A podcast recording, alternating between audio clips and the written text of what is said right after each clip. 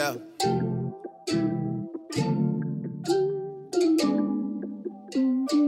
Yeah. Hello，大家好，欢迎收听最新一期的出逃电台，我是哈次。我是小乐，嗯，元旦过了啊，马上就要过这个三十儿了，在这之间，其实有很多人在想一件很重要的事情，就是关于自己的工作，可能要想是不是要年前，哎，我们换个位置，对换个地儿，挪个坑，对，是不是？哎那句老话怎么讲？叫做人挪挪人挪活，活生挪死。对对对，是的，就是这么一个情况。但是像去年啊，这个二零二一年，可能大家都面临过非常严峻的这样一个就业形势，嗯，所以到了今年的这个年初，可能很多人就想着说，哎，我要不要在年前把这个槽儿给跳了？这一期我们就听我们的职场乐女士 给我们分享一下这个跳槽经。哎呦，谬赞谬赞！哎，但我刚才你说的，我我突然恍惚，我会发现有个事情，就那天咱俩聊的，就是现在不是二二年了吗？是就你可以很自然的接受二一年是去年的事情了，但你想到二零年是前年，还是很恐怖。是的，就是不是不是有这种感觉？你就觉得对二一年、二零年、一九年，你会觉得是日子过得可真快，太快，快的很可怕，你知道吗？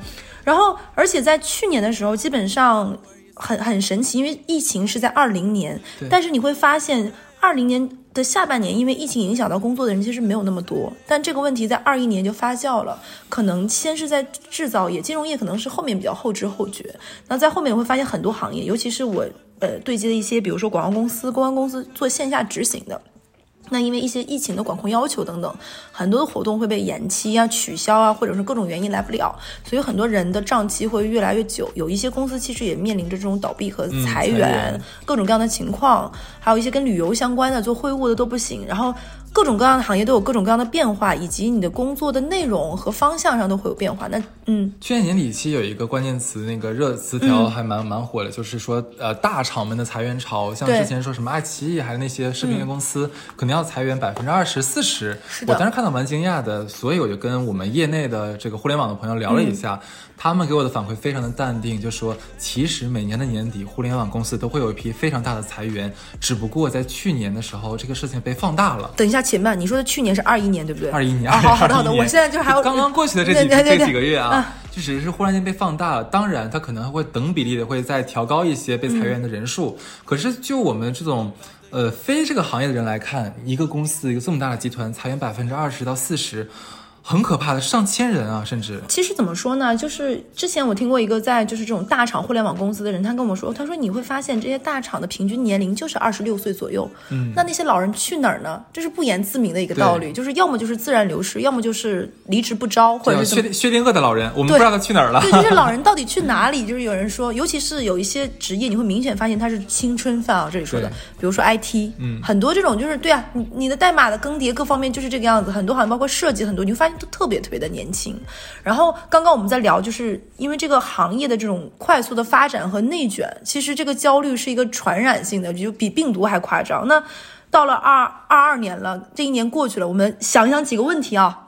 我们想想二一年的几个问题，有点扎心。对，第一个就是你二一年的，就比如说一年过去，开始评优评先进了吧？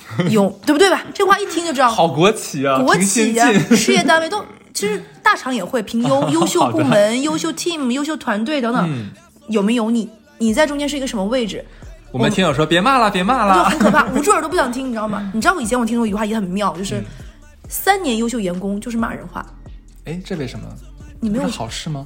就是除了给你个虚名，还有什么呢？三年哦，你都是优秀员工，员工，尤其在大厂，正常大厂是两到三年涨一级，就比如说某些厂是 P 几 P 几嘛，比如说从 P 六到 P 七，大概两到三年正常是一级，三年都是优秀员工，说明什么嘞？你就没有越到那一层到管理层呀。哦所以说，三年优秀员工是一句骂人话，哦，就是我祝你年年优秀员工。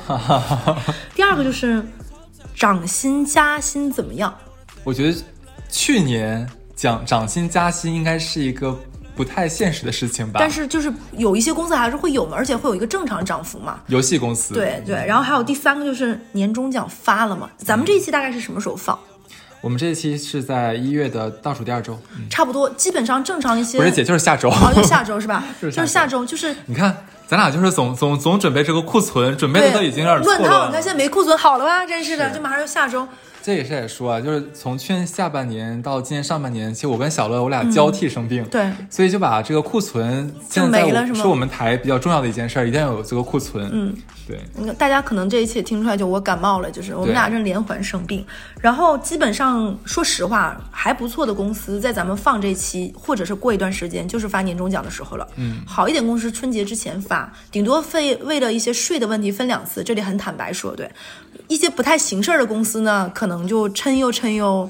我现在你你体验过年呃一年的六月份发去年年终奖的吗？我还听说过更夸张的，有一些公司可能听到这里有一种对号入座广广公司，就是能听出来，有一些公司已经明确说是去年的年年终奖，在今年四月份发百分之二十，在今年六月份发在百分之四十，然后只发这百分之六十，剩下到贷款似的。对剩下的那部分百分之四十到二三年再发，已经有一些公司是这么说的了。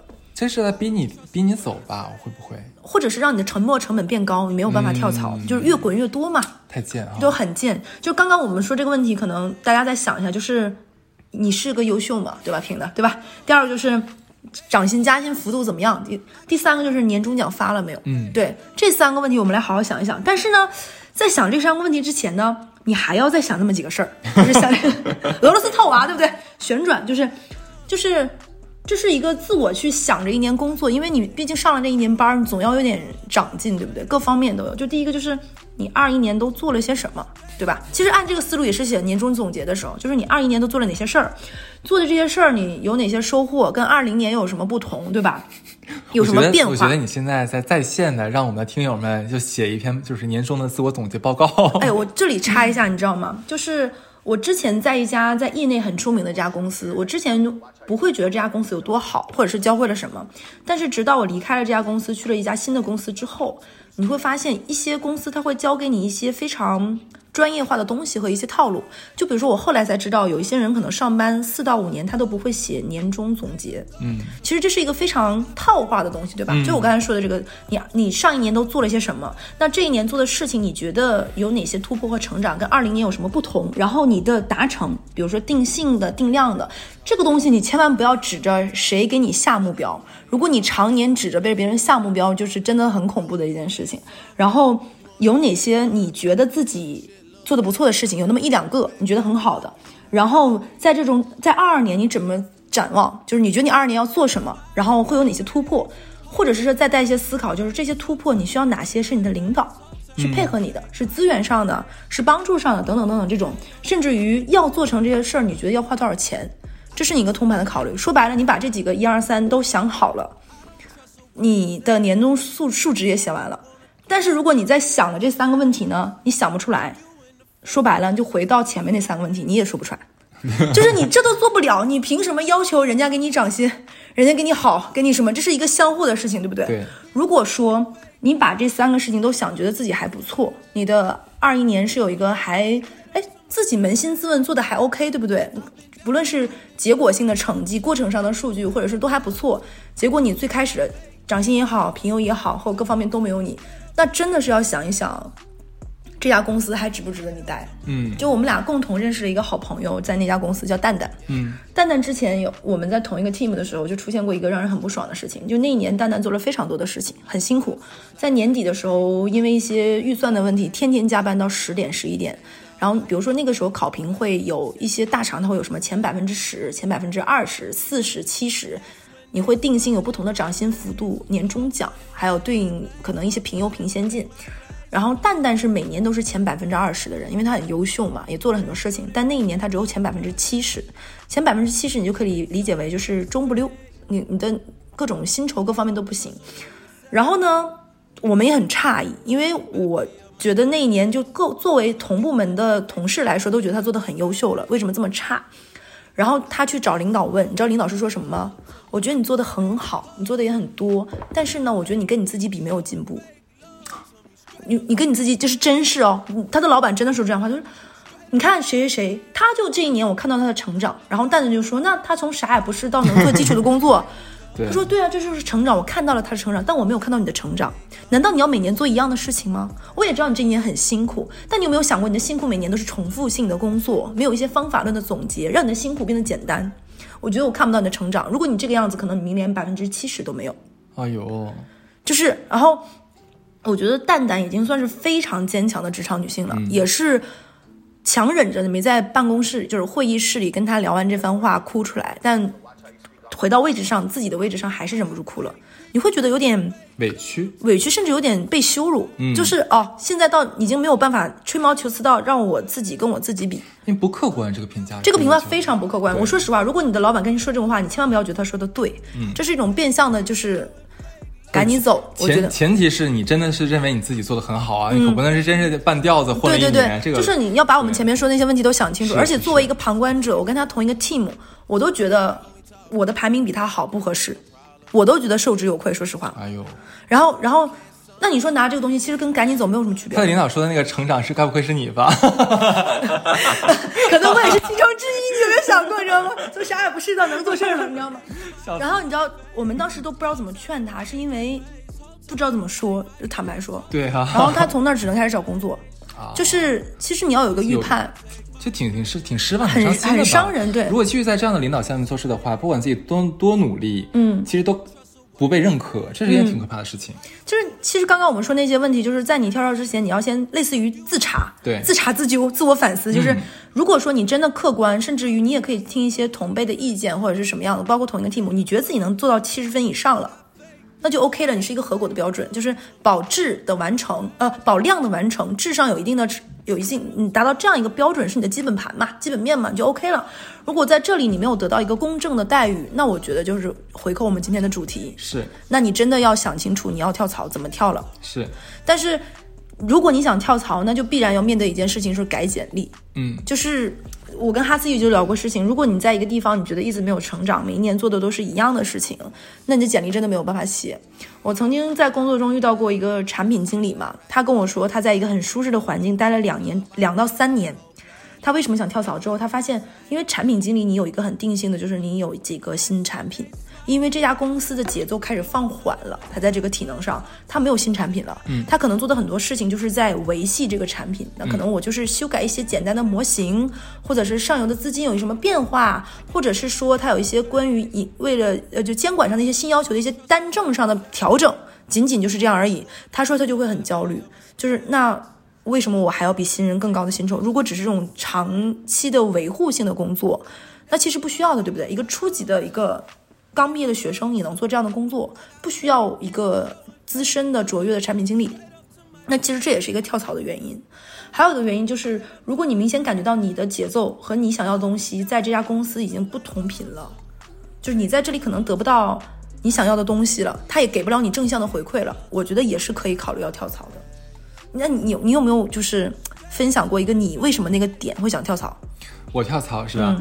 我我我基本上都是无理由跳槽，没有了没有了，开开玩笑，我就猜到你说的。对，其实其实今天为什么一定要在这个年前我们来做这一期？重点我们要讨论就是我们年前跳槽合不合适？对对，其实以前我也在年前跳过，我也你你可你可能咱俩是差不多都是。我不知道你还记不记得，咱俩在一家公司的时候，其实我那一次跳，就我离开咱们那个公司，就是在年前跳走的，我都没有要没有要 没有要年终奖。哎，我当时你知道我以为是什么吗？就客观来说，外人不太清楚。我以为你就是落了户了，就是演就是海这个占百分之七十的原因。对对，我当时觉得也很正常，对不对？就是落了户了，该拿的拿到就走了。其实还有一个问题就是什么？当时的工作职能是有点让我觉得，嗯，它不太适合我的未来职业发展方向了。我当时其实跳槽很大一个动力就是说，一我是年轻，嗯，我还跳得动，我跳的这个成本不高，因为我再跳出去的话也是最最最初那个职级，我随便跳无所谓的。然后这这第一点，第二点的话，我当时就觉得说，因为那个时候属于是内勤，就是属于后台人员工作，我当时就觉得说，我的价值能体现在哪里呢？因为我印象很深刻，我的那个上司有跟我讲过说。说你们如何能在公司能站得住？如何能让你的同事和其他部门乃至到整个公司的领导能看到你们的这个业绩？可是我们一我们不销售，二我们不不做广告投放，我们就是纯纯纯纯纯一个后台是做项目的推动的。对，那怎么来衡量我们自己呢？他说那就是从你们的这个报告和管理能力。可是我当时想，那个时候我才二十五岁嘛，我刚上班才二十五岁，我有什么管理能力？我我不开玩笑，就是你管谁呢？哎，对吧？我这里不得不夸你，你的焦虑非常前置，是为什么？就是因为。嗯，我觉得跳槽我们正好在这块就岔开来说，我觉得我们可以分开来看，就是一工作一年之内的跳槽，嗯，和工作三到五年的从属老公老社畜之间跳槽，我觉得是不一样的。我觉得很多人有个什么问题就在于，他们太愿意把自己放在新人的位置上了。就是你这个心态就很好，有很多人刚毕业半年甚至一年都觉得自己是个职场新人。就是啊，不是 我说的新，就是在于他可能更多就是别人交办我一件事情，我在做，我没有就是这种你你把你的焦虑前置了，就是你这个问题可能很多人是毕业三年才会想这件事情。哦，你的这个想法，很多人是要毕业三年才会去想。哎，谢谢领导认可。然后真的真的真的，就是因为很多人就觉得我是新人嘛，我在学嘛，我不懂嘛。很多刚毕业的孩子都是这样，要一年到两年。因为我也带过很多现在的小朋友，就真的是这个样子，他会太愿意把自己放在一个新人的态度上，一直不不愿意把这个角色转换过来。当时可能也是急吧，可能也是我太那个，怎么讲，就是就是就是就好高骛远了，冲劲儿，我觉得是一种。对，所以当时想说年终奖能发多少呢？其实那个时候年终，我估计那个时候咱们年终年终奖就几万块，顶多了吧？不少。对对对，我对我知道那年不少，然后我还是决定要要辞职。当然这个每个人不一样啊，因为我我我家里条件还可以，所以我也不是 不是特别差那些其实我觉得你当时肯定是有更好的机会了。我是裸辞啊！我是裸辞，我真的是。果然那个时候我们不熟哎，我想说。对，我是裸辞，然后我大概找工作，就是最终最那次跳槽之后三个月，其实我才入职到下一家公司。嗯，中间中间一直在面试嘛，在找其他的工工作，主要是我是觉得说我在上海不会找不到工作。嗯，对，然后也是对自己的这个履历也是有自信嘛。嗯，当时是对，所以其实怎么讲，我基本上我没有。我每一次跳槽基本上都是我我忽然不想干了，嗯，我可能就果断辞职掉了。但肯定不想干是有原因的，比如说是工作的内容上的，或者是自己的心境上的变化，或者是发展上的不同，都会有。这边这里我必须说啊，其实我的这种年轻跳槽经验是对大家是没有任何用处的，我必须要说，因为如果说现在我成熟一点的话，我肯定会留到年后去把那个很多的奖金拿走，我再走。对吧？就是这也是太年轻的时候太冲动了。但是我这这里在说，就是这是一些纯开放式的探讨嘛。我身边有很多人，他们会在一个职场就明知道不舒服却待很久，就是一种惰性。嗯，他们就会觉得我今年已经干到六七月份了，那就再干着呗，不跟年终奖过不去，对吧？我要是现在跳槽，其实有点不值，对吧？还有那么多，还有一个年一个一个一个打包的年终奖，对不对？就待待到第二年一月份的时候，就是所所谓的现在。他拿到了钱之后有点懒，说：“哎，放完假过完年再说吧，慢慢改简历，慢慢找。”这也是我们为什么会做这一期。是，然后又错过了一二月份，其实过了三月都不是了。最好最好的跳槽黄金期，其实正常来说，你应该在十二月份就开始对去刷你的简历。是的，这个时候应该是积极的去跟猎头去沟通，或者是内推，然后在一二月份。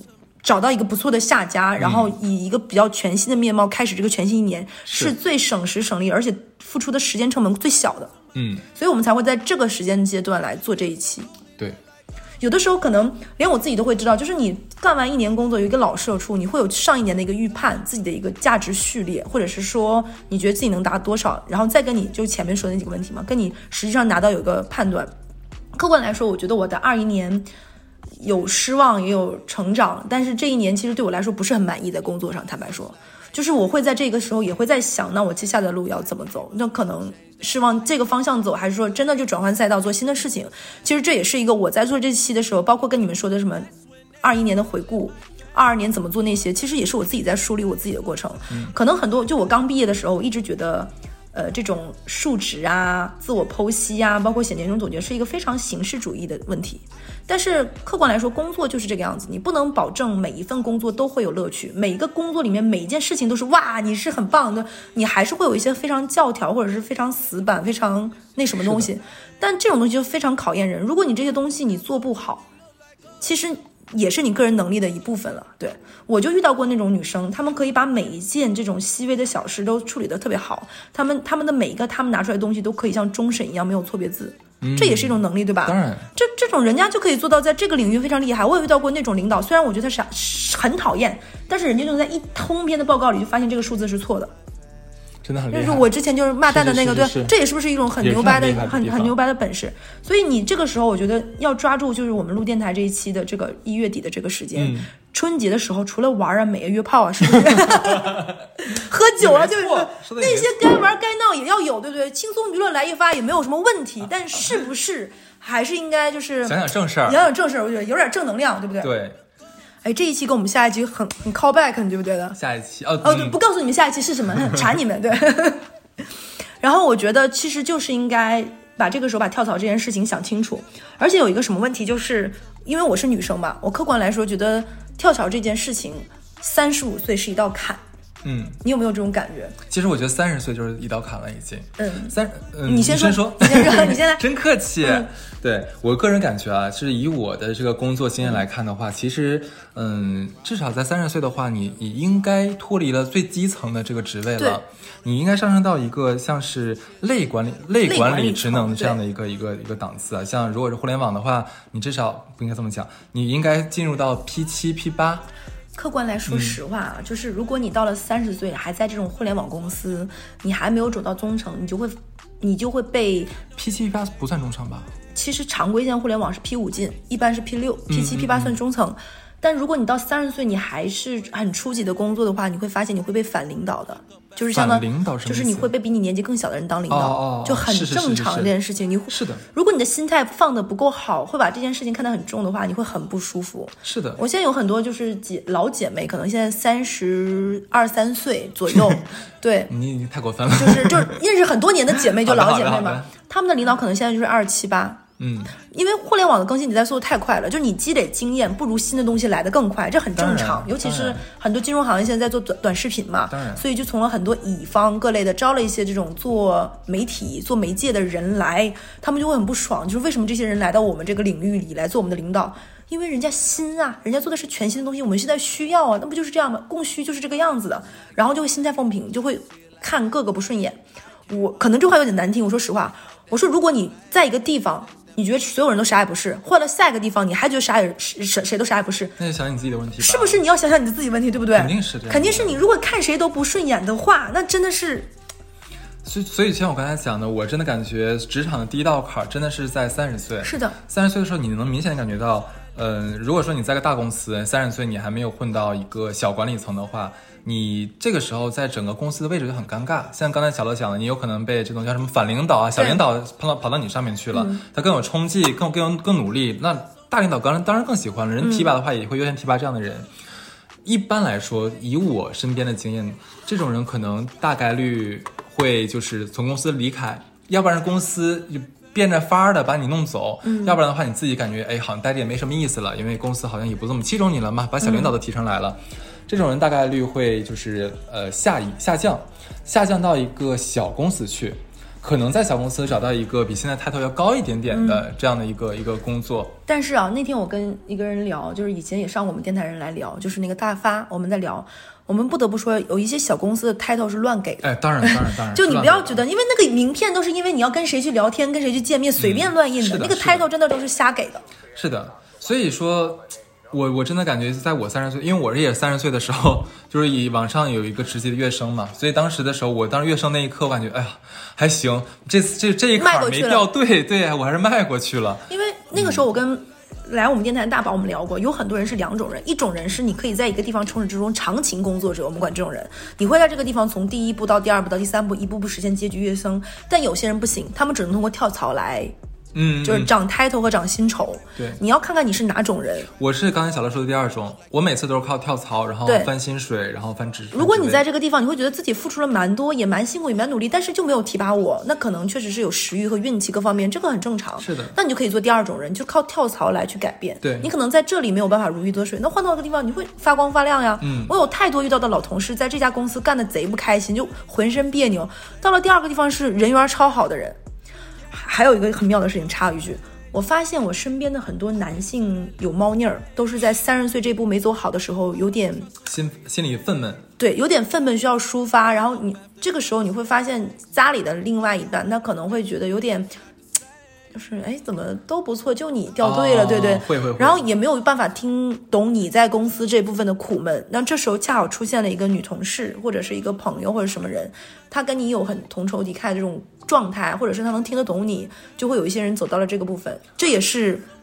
嗯，能能懂我的意思吗？先告诉大家，下期不是更新渣男渣女啊。这真的会，这也是一个还出现一个问题的。而且，其实坦白来说，我觉得职场上对男性的这种 push 感要比女性更强。嗯，因为到一个男生到了中年，就中生代，如果你在职业上还是一个普通的基层的话，这种压力感真的蛮大的。对，所以这个是我我刚才讲的，我说工作里面第一个坎儿。其实第二坎儿的话，其实是这几年被互联网公司带起来，本来是没有的。嗯，就是所谓三十五岁那个坎儿，你上不去你就要走，就这个坎儿。我我其实觉得挺挺无理的，没有任何道理的。我上次跟几个 HR 的女生在吃饭，真的是几个大厂的 HR，他们明确说，他们看简历三十五岁的人，如果不是对对对，是的，是的，就非高管三十五岁的简历，他们是不看是的然后我问他们为什么，你知道他们说了一件非常很直观的事情，他说，因为人三十五岁之后是愿意生病的，他是真的这么说的。我靠，这个这个理由。他真的这么说，人三十五岁真的爱生病的，就是一个我不说了是某大厂的姐姐的 HR，他说他们简历完全不看三十五岁互联。网吗？还是哪个行业？互联网互联网。嗯他说他们不看三十五岁加的简历，他们觉得如果三十五岁你还叫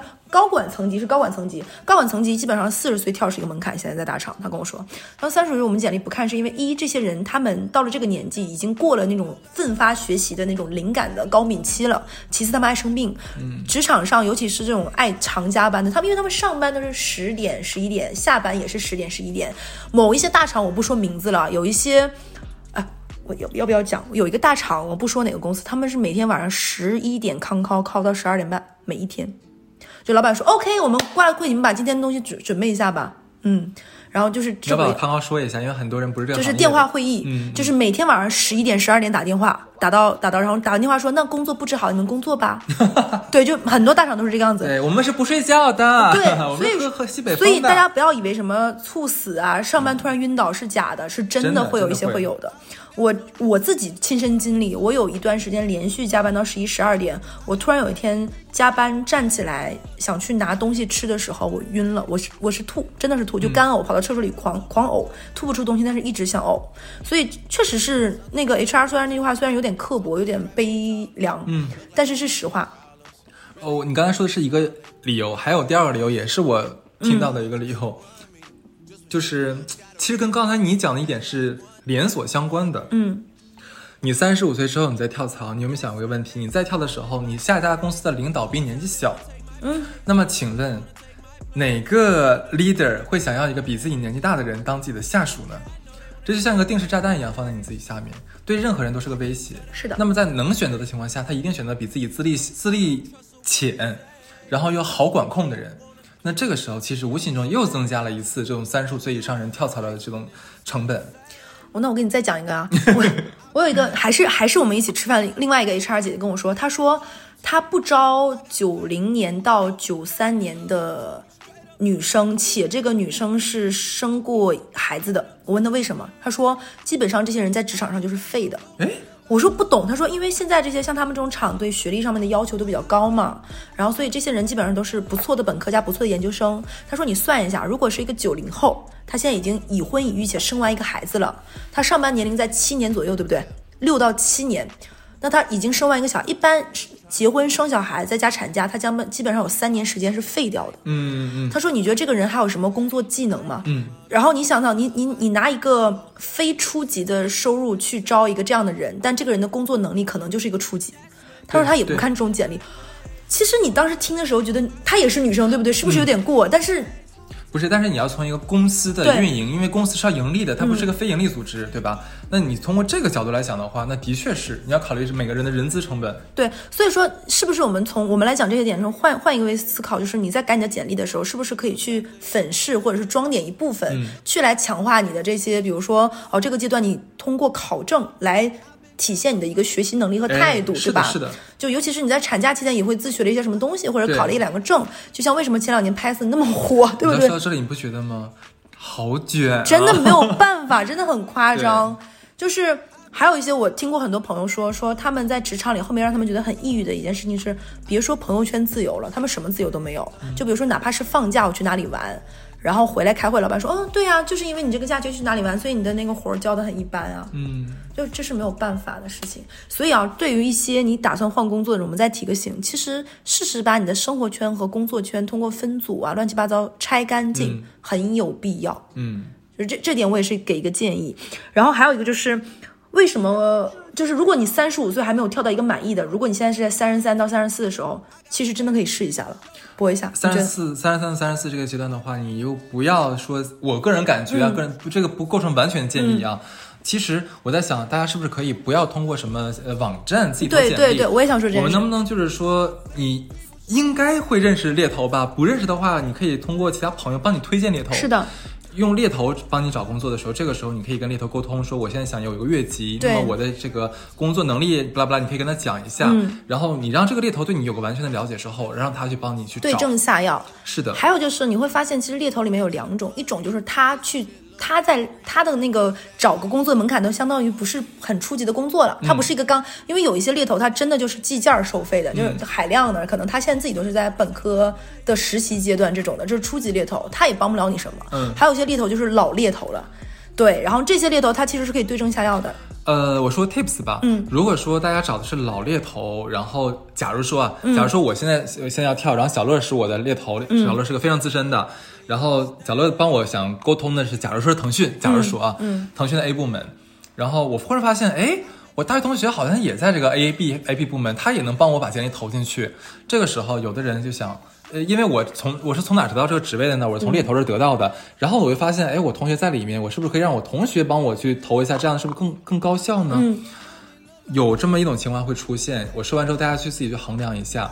有可能是这个猎头跟这个 A 部门的大领导是非常非常的熟悉，嗯，大领导非常认可这个猎头推荐过来的人，嗯，是要远远比你同学从内部推荐的人要就是可信率高很多。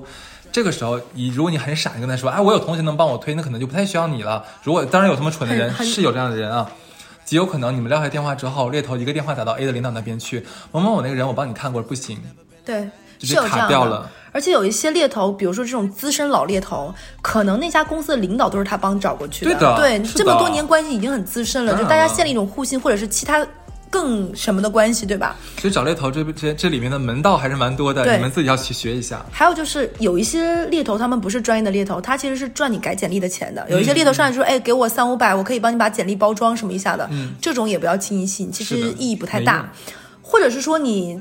就是跟他在沟通的时候，你会说，哎，你是专门做，比如说是做运营的、做 BU 的，乱七八糟这种的猎头，那你有没有收到过很不错的简历？能不能给我一些内容，稍微做个参考？你不要上来就管人冒昧要完整的简历，他能给你这个人也不是很靠谱。他可以告诉你，比如说写哪一类哪一类的数据，其实可以很好的装点简历，或者是说这个岗位定向招的是哪一个类型的人，他已经把他的 JD 放出来，你就照着那个改，怎么改的好？我之前有很好，我我之前有遇到一个非常棒的一个猎头，他是看了我简历之后就说你简历就是不行，嗯，他就跟我说你有你有空吗。我们打个电话，对，他在线就是全程就我他也开电脑，我也开着电脑，然后打个电话，他将我一行一行的改。我觉得这是很有必要的，而且跟猎头成为朋友，其实也是可以交换一些信息，包括有一些很资深的老社畜，他们会每年改简历，在市场上询个价。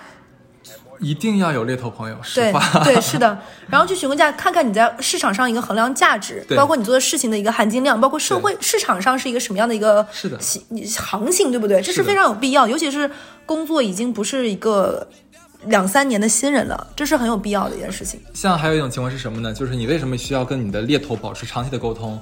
猎头会告诉你现在市场上面的风向是哪里，嗯，哪哪一块可能更缺人，哪一个方向可能更缺人。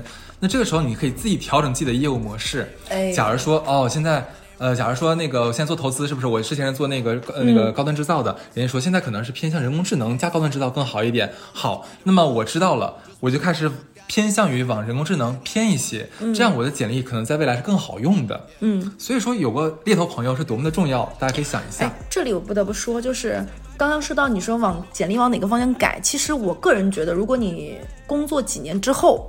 跨行业其实还是需要谨慎的，就跨行业，轻易不要跨。对，轻易不要跨行业。坦白说，如果你是一年之内跳槽，你比如说还没有找好的，就跟上大学，就是高考选专业、选城市，你可能没想好，就是按分来，对不对？去了哪个学校？但是如果你毕业一年之内转换赛道，其实还好，因为你那个时候真的是一个比较新，你到哪里都是一个初。我觉得两年之内都没有对没有问题。但如果你工作个五五到八年之后，你还要跨行业，比如说从金融到了制造业。对吧？从快销到了食品，或者是等等等等等等，又不是一些类似于市场这类比较宽泛的行业。其实我觉得真的需要非常谨慎。我觉得一是很难跳吧，人家也不会要吧，这是第一点。我身边有两个我认识的高管都跨行业去做高管之后，去那儿因为各种原因都离开了，就是因为很难，就可能适应不了这个氛围，或者是说这里面的内斗和你当年见识的内斗不太一样，你扛不住等等等等原因，或者是就是你从一个地方换到另一个地方，其实换水也是一件很难的事情你应该。说是这个，就你跳到一个新的行业，这家公司他对你的预期和你自己以为你自己是个这个行业的新领导的预期是完全不一样的。对，这就极有容极容易发生说，你觉得你已经尽了百分之一百的力了，但是公司看到的结果是你真的不行，嗯，这就产生一个很大的一个剪刀差。对，所以这个时候，比如说你现在在跳槽的时候，不要说现在风很大，吹到哪儿你就往哪个方向改简历，对不对？嗯比如说前两年前两年新能源汽车比较火，很多人就是像我们这种市大市场，尤其是品牌公关，很多人想往这个赛道上挤，但你根本就没有在车市场、车后市场或者是能源领域待过。你根本就不匹配啊！你就是知道那风很大。那过了几年之后呢？那可能这一两年可能生物制药或者医疗类的又很火。我觉得真的不要急你说这个其实还算是怎么讲？就只是说行业换了，但是你的职能没换对。我看，其实刚才我讲的是什么？是你连连职能能都了。换了这个假如说你以前是做投资的，你现在要去那边需要做产品产品部的这个大老板，这个 哎，但是但是我觉得，如果你本来是产品端，再往前转，我觉呃往销售上转也不是不行。你如果有连贯性，连贯性我觉得可以切断连连贯性了。就比如说，我遇到过一些，嗯，他之前是乙方的，对吧？因为因为在整我们整个市场条线来说，其实整个市场说白了，虽然是甲方是有钱的爸爸，但整整个行业的玩法是乙方来告诉你的哎。就比如说像抖音或者是像什么，这个媒体的时代是他们来。告诉你玩法怎么样，怎么投，你们甲方只要出钱就可以了。所以这一两年有个风气和风潮，就是很大量的乙方又跳到了甲方，因为我知道嘛，对不对？再去，所以这种的来回转换，其实我觉得是 OK 的。从从乙方到甲方，从什么到什么，其实你可以不同的在你的这个点去看这个圈子是什么样的。还有就是在你改简历之前要多聊，多聊，跟猎头吗？还是跟猎头多聊跟，跟跟你同样的人，比如说我会跟什么样的人聊？我会跟我原来的同事，他从我现在的部门跳出去的人聊，嗯就他为什么跳，他跳的原因是什么？那他跳到后面之后，他会觉得，如果关系真的很好，他会可能会跟你说一些什么？其实这一步跳的不是很好，嗯可能在那个点，就像你刚刚说的，就是要如果年终奖再留一下或者怎么样。因为，因为坦白来说，年终奖会什么呢？会影响你前十二个月的一个累计薪资，这是你跳槽乘以你的基数的一个筹码。其实对吧？就比如说你连续前面十二月的薪酬有年终奖和没年终奖还是差一些的，嗯，那你乘以你比如说涨百分之三十、百分之二十，其实是会有差的，对吗？这个是一个放量的东西嘛。所以就是你跟一些过往的人，他们的经验和教训听一听，再改你的简历是很有必要的。还有一点是什么呢？你在改简历的时候，你要留一个心，就是你去面试的时候，对方一定会要你的被调的联系人，这个人一定要想好你留谁。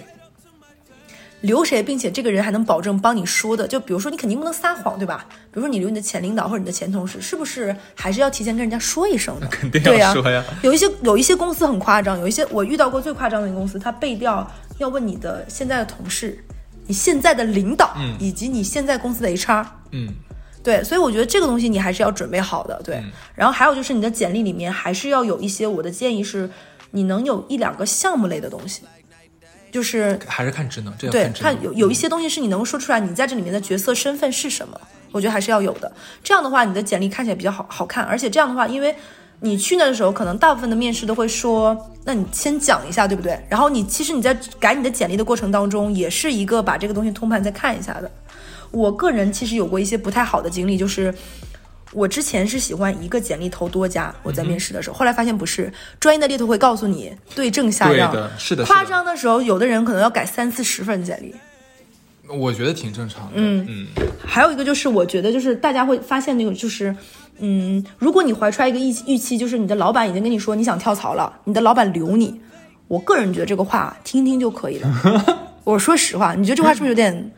想留我，你要有实际行动呀，你不能光就是说呀。如果你跟他说离职，他才给你涨薪或什么的时候，你可以不要全听。你个人觉得，我个人觉得是这个样子。如果他到这一刻才留你，其实是缓兵之计了。我个人觉得，就是他这么做，嗯这个是只是你给他给他留出一个时间，因为你完全走掉，肯定是要他再找新的人，他是想缓兵，他可能后面就会给你个 B 角，对不对？慢慢慢慢把你取代掉。就如果你已经跟公司提出你要辞职了，你你这个话一旦说出去了，你其实就要开始准备要找好下家了。而且、嗯这个话只能在一家公司提一次。对，你你绝对不可能提第二次，这是人品问题了，我觉得是。一般领导也不会给你第二次面子，我觉得。还有就是不要有那种，因为这个时候就算你没走，会有一种什么情况呢？你的领导走了，嗯，对，然后这个时候你会不会觉得就是，哎，那是不是轮也轮到我了？这个时候千万不要有这种心理，因为一切都是未知数，有太多空降和卸磨杀驴的事情呢，所以时刻要有一个职场上的危机危机。哎，太卷了，这话说的，我自己说完都有点老泪纵横的感觉。就是，而且这个时候正好是人事变动、架构改革调整最大的时候。对，这个时候千万不要有一种种，哎，我去年做了挺多这种翘尾巴的这种状态。对，就是人在这种顺的时候是会有一些些膨胀的，我觉得。嗯，你觉得呢？的确，是因为我身边最近这样的故事特别多，你知道吗？嗯，我是我最近身边有一个之前的一个姐姐，她会觉得去年这一年做的很好，然后因为她这个公司的销售业绩没有没不但没有因为疫情或者这一段时间行业不好，还有点小涨。嗯，她一直觉得怎么的，今年不论是年终奖呀，包括各种的那什么，包括他们他们这个行业有一些年底的那种旅游什么的，老板一定会对她很好。结果老板都没有，因为老板就是在另外一个就是商务局上就说说，就是觉得今年给他的各种已经够了。嗯嗯嗯，不需要再给，我觉得那样就有点把他惯到了，嗯，然后他就很不爽，就有点那种毛被刺起来，就是呲着说怎么可以这样，怎么对我？然后我说那你干这么叫有什么用呢？因为你老板也吃准了，就是对啊，你也跳不到更好的地方了呀，所以那何必要给你更多呢？也没错，就人职场不就这个样子？难道你是在这这交朋友吗？哎，是不是我们今天说了很多很很负能量的东西？没有，挺好一个警醒吧。对，还有就是，如果你的合同，比如说是三年或者五年了，其实你也要看一看是不是自己在一个就是快结束这个合同的阶段，要考虑好会不会有不续约的这个风险。嗯，就是我身边也会这一两年有一些就是合同自己自然终止就不续约的了，所以不要给自己这个很尴尬的状况，因为这个时候你也没有什么补偿，所以在这个时间你也要考虑好。所以正好现在我们这一期是春节快放假了嘛，我们也说了这么多内容，就是在这样一个。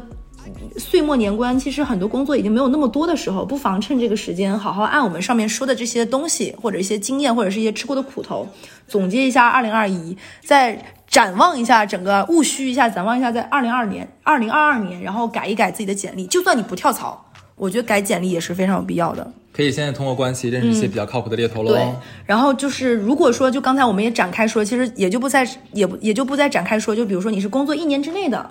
你怎么跳槽？哎，不过这里我要说，就是比如说你在工作一年之内连续跳槽一两次，其实要有一个很好的理由去说服你的面试官，让他觉得你不是一个不定性的人。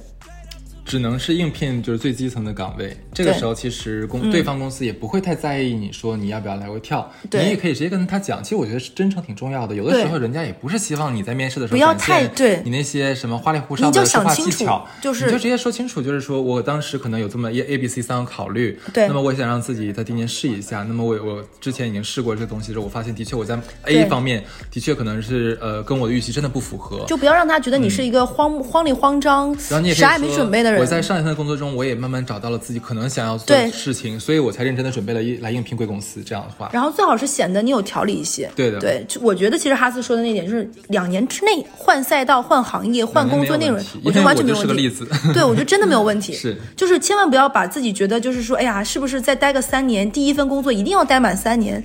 因为其实我是这么感觉的，因为现在的这个工呃职场职场环境跟咱俩那年代不一样还不一样对我们那时候讲就说，哎呀，你做工作你要多做几年，不能会跳。其实你放到现在的话，节奏很九五后该上班了，对不对？九五现在零零后已经开始上班了，本科生。啊，零零后上班了，二十二岁不就大大学毕业吗？二二年吗？现在不是？对，其实你看网上数据，很多其实都已经说过了嗯嘛，自媒体也都说过，说那个现在越年轻的人跳槽，就是这个频率越高嘛。对慢慢慢慢，其实市场也会默认这种行为的存在，也就是他没有办法。嗯所以说其实这个也会慢慢弱化掉。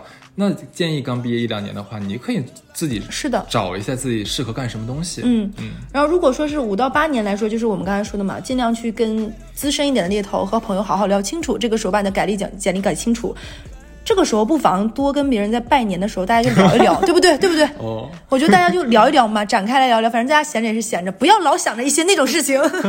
那这一期就差不多到这儿。嗯，最后的话，我们还要说一下，有那么几个点，就是呃，今年大年初一啊，我们呢还是会照常更新的。大家可以在这个没事儿的时候呢，对吧？亲戚朋友来的时候觉得很烦，我们可以戴上耳机来听出道电台，我们陪你。呃，这这期节目，呃，就这个这个大年初一这个节目比较特别啊，我们希望能有更多的朋友能参与到我们的节目当中来，所以，呃，我们希望全球，真的全球，因为我们很多海外海外同胞，对，我们希望大家，呃，如果说你们有想说的话，然后有自己在新的一年想立什么 flag，许什么愿望，然后想对我们出逃电台说什么话呀，然后，呃，希望你们能录一段语音。发给我们的小客服的微信上面，或者也发到我们的这个邮箱里面。邮箱的话就是出逃电台的全拼小写全拼，at 幺六三点 com。嗯，对，然后我们会把你的语音放到我们的这个节目当中来。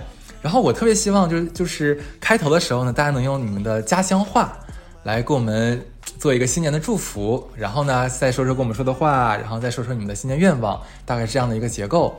我们非常的期待你的声音能在我们的节目当中回响，然后也希望你的声音还有你的愿望能在这个电波里面扩散出去。是的，希望能让能让神明听到，帮你实现愿望。对对，让这一期不只有我们两个声音，也有粉丝们的声音。对，OK，那就祝愿我们这帮朋友找一个好工作，跳槽顺利，跳槽顺利，对，找个好工作。好，好，拜拜，拜拜。to my face.